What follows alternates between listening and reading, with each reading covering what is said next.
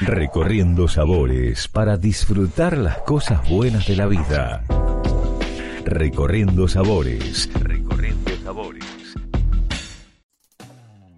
Bienvenidos, mi nombre es Jackie Hapkin y les invito a recorrer el mundo con el podcast de Recorriendo Sabores. En este episodio, el protagonista es Daniel González, creador de los vinos Juan de Ferraina, de la provincia de Río Negro, Argentina. ¿Cómo estás? Hola, buenas tardes, ¿cómo estás? Bien, todo bien. Y para poner en contexto a, la audiencia, ¿cómo nació el proyecto, ¿no? Desde sus inicios. Bien, eh, nuestros inicios eh, fue para allá por el, por el año 2020, eh, momento en que conocimos a, a Gaby y Claudia, unos vecinos que tenemos nosotros en, nuestra fábrica de embutidos.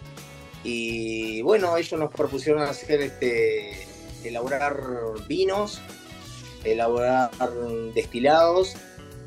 Y bueno, lo que a mí respecta, en primero empezó como un hobby y luego se convirtió con el tiempo en un trabajo de mucho compromiso, muy demandante de tiempo y sumamente satisfactorio, por así decirlo, porque eh, encontramos una, actividad realmente hermosa y de, y de permanente investigación y de permanente aprendizaje. Claro. Y el desafío de día a día, ¿no? Digamos, el ser eh, como estar eh, en, las nuevas, eh, las nuevas tendencias, en la, cosecha, estar en el día a día, ¿no? En el día a día, sí, exactamente. Y bueno, no sé, me habías preguntado algo de, del nombre del vino. Eh, el, nombre del vino, el, origen del nombre fue en una travesía que hiciéramos con, mi padre eh, a los pies del volcán Domuyo en la provincia de Neuquén. Ahí él había hecho una promesa y luego de 60 años la cumplió, dejando una, una cruz a quien en vida fuera su padre, eh, Juan. Así que después de haber hecho esa travesía, mientras descendíamos, eh, veníamos charlando a caballo, ¿no? Con 13 horas de, cabalgata, eh, muy sufrida, por cierto. Y bueno, en esa ocasión le digo, deberíamos hacer algo que marque el nombre, que le dé entidad también a este lugar. Hacerlo propio, ¿no? porque el nombre es algo que, los identifica. Que identifique el lugar, que le dé también este, eh, una relevancia al, trabajo que hacen los crianceros eh, trashumantes en esa región, que es tan importante eh, de la provincia de Neuquén, pero también como un poco olvidada si se quiere. Entonces dijo, vamos a, recordar este, este momento y, vamos a, producir este vino que recuerde, te repito, no solo el momento, sino que le dé también importancia y relevancia a ese lugar del norte de la provincia de Neuquén, ¿no? Por eso que lleva el nombre de Juan de Ferraina, que es el personaje eh, de, esa travesía, ¿no? la esencia que lleva esa travesía. Eh, y el motivo fue dejarle una cruz ahí a, esta persona que en vida fue Juan. Y de allí nació el nombre Juan de Ferraina. ¿Y cómo influye la zona, el suelo, el clima, el hombre y en los vinos que ustedes elaboran, no? porque todos estos componentes hacen al vino. Eh, mira, eh, entendemos de que el suelo patagónico eh, se distingue sobre, los demás suelos porque tiene una, importancia el viento sobre todas las cosas. Lo que le da, la presencia del viento le da una buena sanidad a la uva y la uva a su vez desarrolla una piel más gruesa, con lo cual también le aporta eh, no solo taninos, sino antocianos, y además eh, favorece a, que no se fumigan eh, las, uvas en esta región, con lo cual lo, lo, hace que estemos trabajando con una uva considerada orgánica. Y en este sentido, ¿qué papel juega la investigación en la producción, no? Nosotros eh, nos apoyamos mucho en la investigación que realiza el INTA, porque de hecho esos son nuestros principales proveedores eh, de uvas. Entonces eh, nos volcamos a su experiencia, nos apoyamos en ellos y porque entendemos además la, rigurosidad y la experiencia con la cual trabajan en, este tipo de suelos y en los cuidados de cada uno de los, de los varietales. Bien. Y ustedes específicamente en las uvas, ¿de qué, de qué cuarteles, parcelas, fincas están? Para situarlos eh, a, la audiencia, ¿no? Si tendremos que explicarla en el mapa. En el mapa estamos entre una localidad que se llama Guerrico y la ciudad de Allen, que es más conocida, la ciudad de Allen. Ahí están las hectáreas de siembra del INTA, y que son nuestros principales proveedores, y después una pequeña finca que queda en la localidad de Cenillosa, también en la provincia de Neuquén esta, ¿no? Bien. Y actualmente, ¿cuál es el portafolio de vinos, no? Ah, en el mercado. Los que quieren a lo mejor comprar sus vinos o, bien eh, probar dentro de que ustedes comenzaron hasta el día de hoy, ¿no?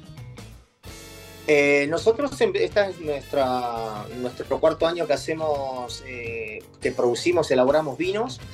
Eh, y tenemos unos vinos Merlot del año 2020. Tenemos un blend con una base de 60% Merlot, 20% de Malbec y 20% de Cabernet Sauvignon. Después tenemos Cabernet Sauvignon, Malbec, Malbec Rosé también, eh, que es del año 2021. Eh, y después una, serie, una, línea de, que no tiene que ver con los vinos, sino con destilados, que es el gin botánico cítrico, y un whisky que tenemos ya dos años en barrita, que es un Cask Strange, un 130 grados proof. ¿Y para vos qué significa el Malbec y cómo lo ves tanto en la región, en la Patagonia Argentina, como, como bueno, en el resto del país? Tanto en lo personal eh, como, como consumidor, como productor, ¿no? Ahora, como productor, porque tenés las dos aristas. Exacto, sí, sí, sí, tal cual. Mira, eh, a decir verdad sobre el Malbec, no, no, creo que haya mucho para decir, muchas palabras para agregar. Todo el mundo sabe lo que significa el Malbec argentino, eh, de lo cual se produce creo que el 50% de todos los varietales del, del país son, son Malbec. tiene muy buena aceptación en, no solo en Argentina, sino que muchas bodegas regionales incluso han sido altamente puntuadas a nivel mundial, ¿no? Vinos de acá de la región. Sí, sí, es nuestra cepa emblemática, la que más adaptó en todos los terroirs. Y, bueno, pero me refiero como que desde, consumir, desde el lado consumidor, que a lo mejor probás diferentes vinos, y ahora como productor, ¿no? Esa, esa, como diríamos, esa doble función, ¿no? Yo por su característica lo veo que es más aceptable en boca. Eh, es un, puede sentirse capaz de tal vez un poco más seco que un cabernet. Eh, y no digo que uno sea mejor que el otro. Es una cuestión de gustos del consumidor. Y yo en particular prefiero eh, un vino con más presencia, de, te decía, de más taninos, más, más frutados, como puede ser el Cabernet Sauvignon, para acompañar comidas típicas que son de esta región, que tienen que ver mucho, acá es muy típico del asado, los fines de semana, en cualquier encuentro de familia, de amigos, siempre predomina la comida y es el asado. Casualmente ayer fue el Día Internacional del Asado y también, bueno, el mes, ¿no? Es como este mes del asado. Lo que nos reúne, ¿no? La familia, amigos. Y justamente en esta región se conmemora un año más y se hace una. La, la región cordillerana se, se celebra la, la fiesta del chivo entonces ya están los primeros eh, chivos disponibles, el cordero patagónico, entonces una carne con bastante presencia de grasa, eh, lo que tiene que ver con el cordero patagónico y bueno. y te eh, pide este claramente un vino con más estructura. Con más estructura y más cuerpo que, el Cabernet Sauvignon. Bien. En mi preferencia, ¿no? Preferencia. No digo que uno es mejor que el otro. ¿eh? Son diferentes, son estilos. Exactamente, exactamente. ¿Y cuál es el vino que más te define, ese que lleva parte de tu espíritu dentro de la botella? Si tendrás que a lo mejor elegir uno para que recomiendes a los oyentes. Eh, para nosotros fue un gran desafío, un enorme desafío, el producir eh, este año, eh, perdón, en el 2022, el, el, Cabernet Sauvignon, porque nos llevó muchas horas de trabajo. Mi, mi compañera Antonella, mi compañera de vida y compañera de socia en este proyecto. Así que por primera vez, los dos solos, este, hicimos también microvinificaciones, eh, alrededor de mil botellas de Cabernet Sauvignon. Entonces demandó muchas horas de trabajo, eh, diarias, ¿no? En, cuidado de la humedad, de la temperatura, son 14 meses de trabajo arduo y bueno, allí pusimos todo nuestro esfuerzo para tratar de lograr un vino que se ha aceptado, eh, bien aceptado y con buenas críticas, no solo acá en, Argentina, vos sabés que tuvimos la oportunidad también de poder enviar unas muestras de vinos a, otros países como Ecuador, Brasil, Puerto Rico, mandamos a Portugal, Italia, Uruguay y tuvimos muy buenas críticas. Así que bueno, eso nos entusiasmó mucho a continuar con esta, con esta micro vinificación, ¿viste? Y no salirnos de este eje de pocas cantidades eh, hechas con esta técnica. Es la columna vertebral, ¿no? Eh, sus conceptos son microvinificaciones, podría decir. Eh, sí, eso es lo que, lo que nos caracteriza, digamos, nuestro, nuestro proyecto de, continuar en esa línea. Por más que podamos ampliar en cantidad, no salirnos de esta técnica de la microvinificación y la utilización de todo lo que sea de, de todo lo artesanal, ¿no? Es un vino netamente artesanal en su concepto. Bien. Y tendrías que compartir con los oyentes, ¿cuál es tu opinión sobre la relación entre la zona, eh, la región y el varietal? Em, a mi modo de ver, el Merlot es una uva que tiene mucha presencia hace muchísimos años acá en la región, siempre se ha mantenido presente. Eh, sería como identificarse con esta región, pero Vos sabés que por lo que hablamos hace, hace un momento de que tiene que ver con el vino, con las amplitudes térmicas, eh, que le dan muy buen espesor de uvas. también se ha afianzado mucho la presencia de, por ejemplo, uvas como la Pinot Noir, que también ha sido muy destacada con altos puntajes a nivel mundial, con poder sacar regionales de, por ejemplo, San Patricio del Chañar.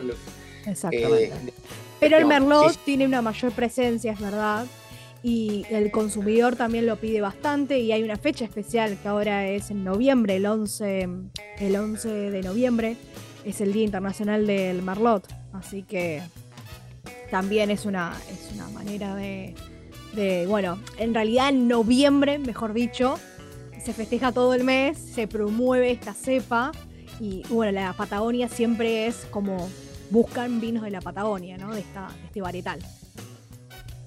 Totalmente de acuerdo con lo que estás diciendo, sí, sí, es así, tiene mucha presencia. Nosotros tenemos una línea de Merlot, de, hicimos alrededor de 320 botellas de Merlot en 2021, así que ese vino también lo tenemos eh, disponible.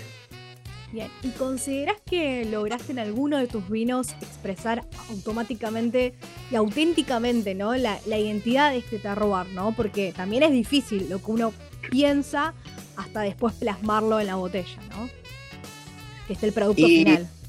Definitivamente nosotros eh, estamos súper encantados con, con una, producción que tuvimos de vino Cabernet Franc. Creo que es una uva que, si bien resulta escasa en, comparación con otras uvas, pues representa no, más del 1,5% total de viñedos Argentina. Entonces, eh, como eh, es un vino de poco porcentaje comparado con los demás. Para nosotros resulta un doble desafío lograr un buen vino con tan poca uva. Entonces por eso apostamos a seguir produciendo ese, ese, ese tinto, ese Cabernet Franc. Eh, porque no sé, eh, además de que junto con la, con la Sauvignon Blanc son los, son los padres Cabernet Sauvignon, o sea, está todo familiarizado, ¿no? Y, ha sido nuestro caballito de batalla en nuestros primeros inicios de, logramos un, un muy buen vino Cabernet Franc, digamos. Y esto que te decía de, una amplitud térmica que hay bien marcada en esta región, con una maduración más lenta.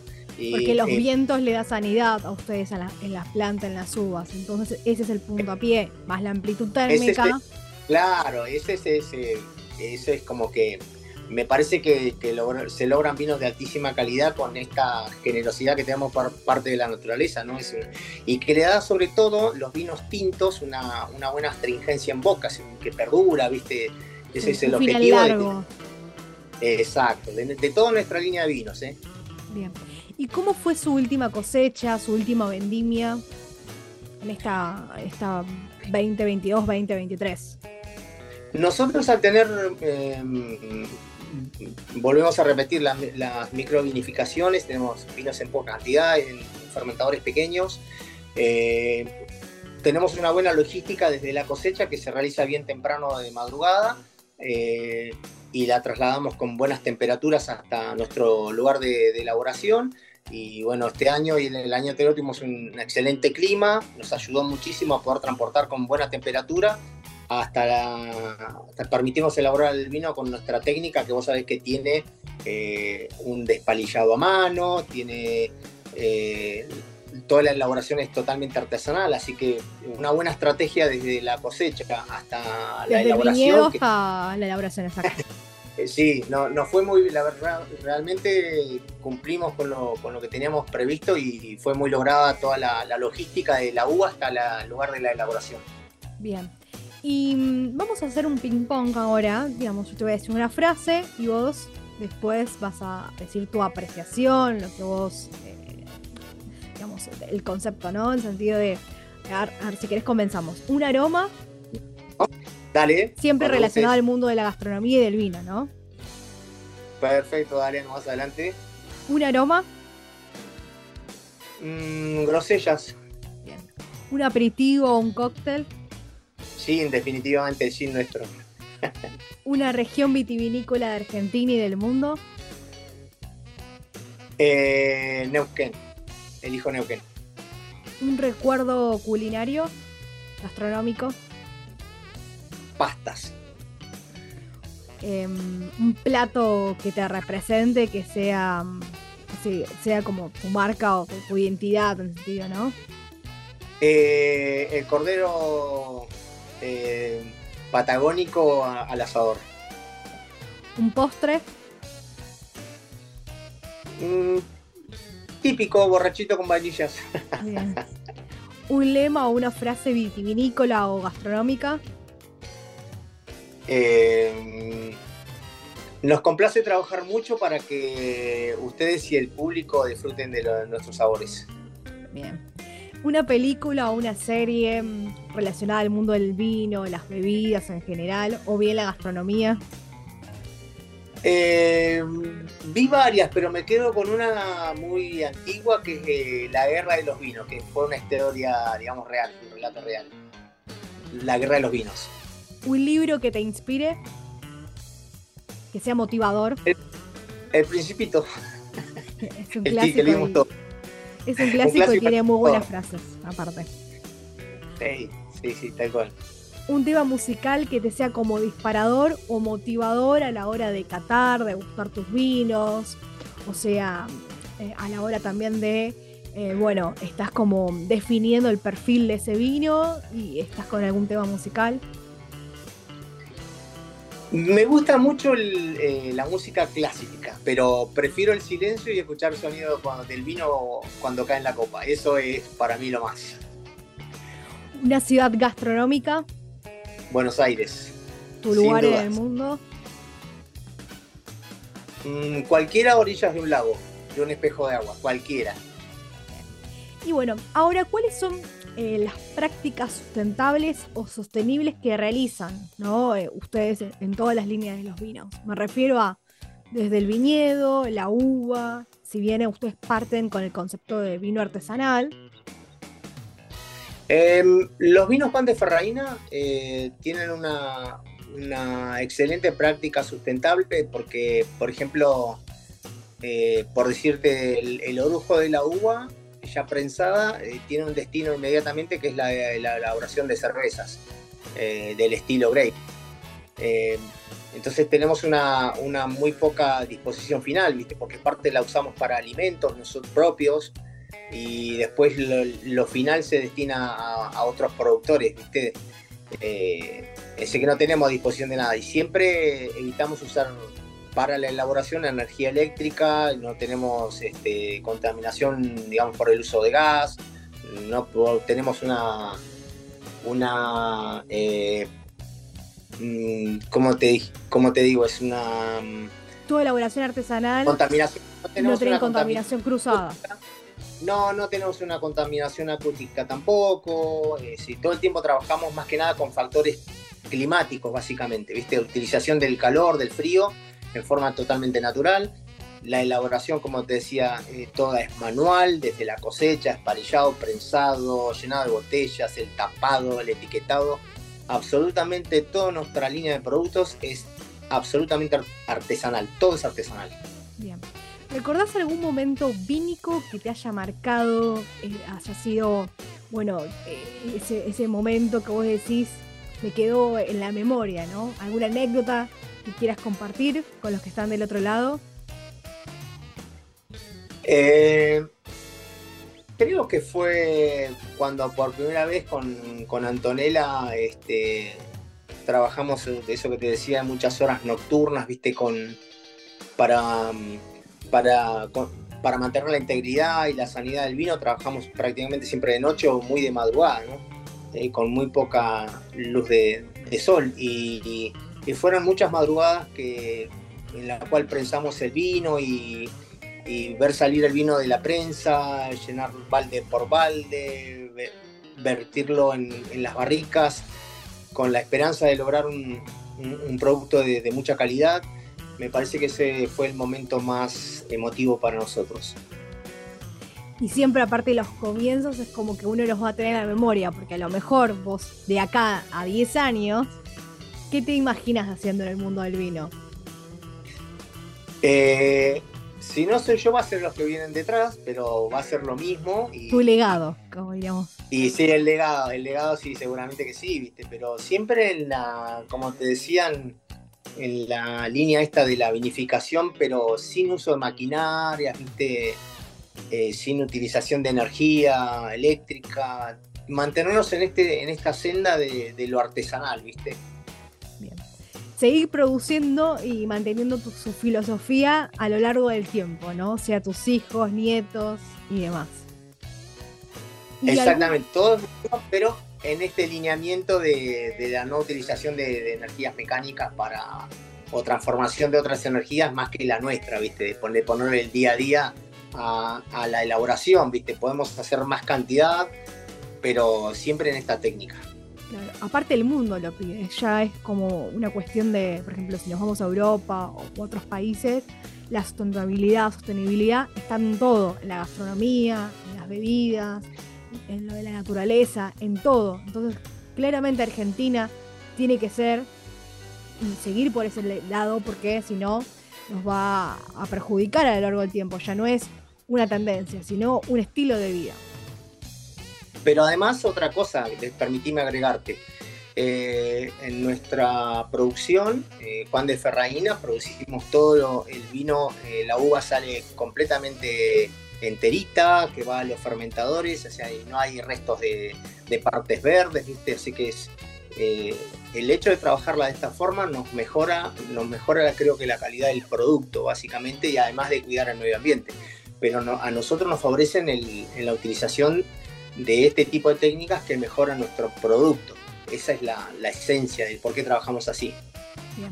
¿Y algún vino del portafolio actual que puedas recomendar a, los oyentes y a lo mejor, como es recorriendo sabores, con algún plato gastronómico que lo pueden acompañar? Eh, recomiendo el Malbec, como también recomiendo el, el Cabernet Sauvignon y el Malbec Rosé, que es como para esta época. probado eh, como para esta época, viste, ya empiezan los, cócteles, las despedidas de año y todo ese tipo de eventos que, acompaña a eh, tomar un vino Malbec Rosé en esta época me parece que es lo ideal, ¿no? por, la, época eh, que estamos, que en primavera, bueno, en fin. Yo creo que es, bien aceptado un, un, Malbec Rosé y, para mí es lo, lo recomendado, ¿no? El Malbec ruso sería para todo el año, se podría decir, tanto para primavera, verano, y a lo mejor el Cabernet Sauvignon o el Malbec ya para una comida más con más estructura, como habías recomendado antes, el asado o alguna carne patagónica o algunas pastas a lo mejor. Y si ahora que vienen algunas fechas festivas, el Cabernet Sauvignon también va muy bien con chocolate. Para los amantes del chocolate también podría ser una opción. Hemos vendido también eh, en la región cordillerana, ¿viste? como te decías, en la zona del norte neuquino, como también en San Martín de los Andes, en, otras localidades, también como en, San Carlos de Bariloche, así que eh, si llegan a andar por ahí, compran esos chocolates típicos de la región, no olviden encargarnos el, el Cabernet Sauvignon, obviamente. ¿Y mm, con qué nos van a sorprender este 2024 en materia vitivinícola, ¿no? Algo que estén pensando, que estén craneando, que, se pueda adelantar, ya sea que amplíen la línea o, en las etiquetas que estén, eh, ya sea eh, por lanzar alguna etiqueta nueva. Nosotros pensamos en una línea de vinos que pensábamos llamarla, siempre manejándonos en el tema de, los vinos con muchos taninos, con los antocianos, que te decía mucha astringencia en boca. Pensamos este, largar este año que viene es una línea de vinos que llamaremos pineal, como la glándula, eh, que a, nuestro entender despierta otras sensaciones, eh, que se le atribuyen otro tipo de, sensaciones extrasensoriales, por sensaciones extrasensoriales, vale la redundancia, y, permiten incluso hasta soñar, ¿viste? Sí, se habla mucho de, esa, de la glándula pineal, por eso pensamos ponerle... Eh, una experiencia. Que, sea algo distinto, una, una... Sí, sí, sí. Entonces, y ahí, que, mm, dentro de esa línea, ¿qué tienen pensado? ¿Qué, qué varietales? Vamos a hacer, a encargar fuertemente la uva Malbec, eh, la Cabernet Franc y la Cabernet Sauvignon. Esos van a ser nuestras, nuestros tres caballitos de batalla este año, si Dios quiere. Sería la cosecha ahora próxima 2024. Exacto, 2024, sí.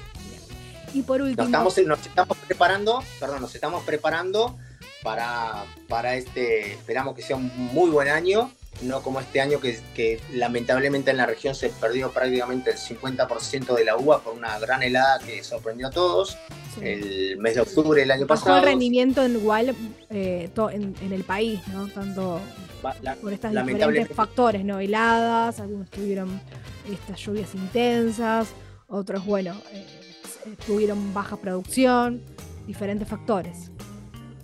Así que por eso este año tenemos toda la fe puesta en que va a ser un gran año eh, de muy buena cosecha, de muy buen porcentaje. Y bueno, vamos a apostar todo al 2024, Con grandes expectativas. Y por último, ¿quieres recordar los medios de contacto, las redes sociales, dónde los podemos localizar? Tenemos una sola red social, porque para no prestar a confusión, se llama juan.de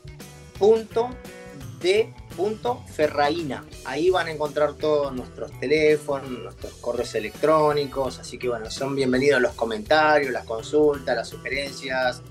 Eh, nos encanta hablar con todo el mundo, así que no hay ningún tipo de problema, nos llaman cuando quieran, le contamos, incluso para quedar la línea abierta a la posibilidad de otros productores que estén interesados en, sumarse, somos este, muy solidarios en eso eh, muy abiertos a cualquier posibilidad de, otros productores, eh, hacer un joint venture, por así decirlo, y, bueno, bienvenidos.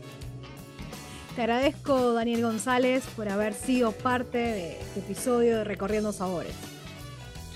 Eh, el agradecimiento es mío para vos, para tu equipo de trabajo y, y, la difusión que le das no solo a las grandes empresas, sino también a los pequeños productores, así que eso es muy loable de tu parte, te agradezco enormemente y bueno, a tus órdenes, cuando quieras. Hasta la próxima y salud. Salud.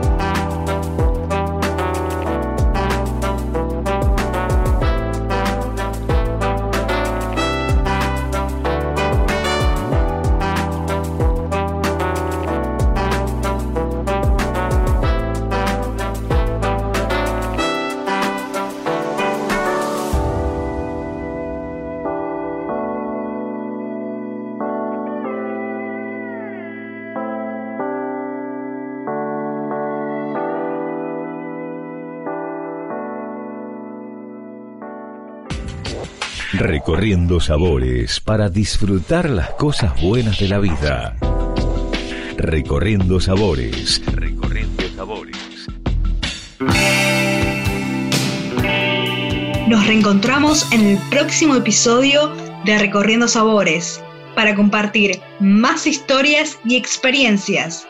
Los invito a que estemos conectados en nuestras redes sociales, en arroba Recorriendo Sabores SOC y en mi perfil arroba jackie.hapkin. Salud.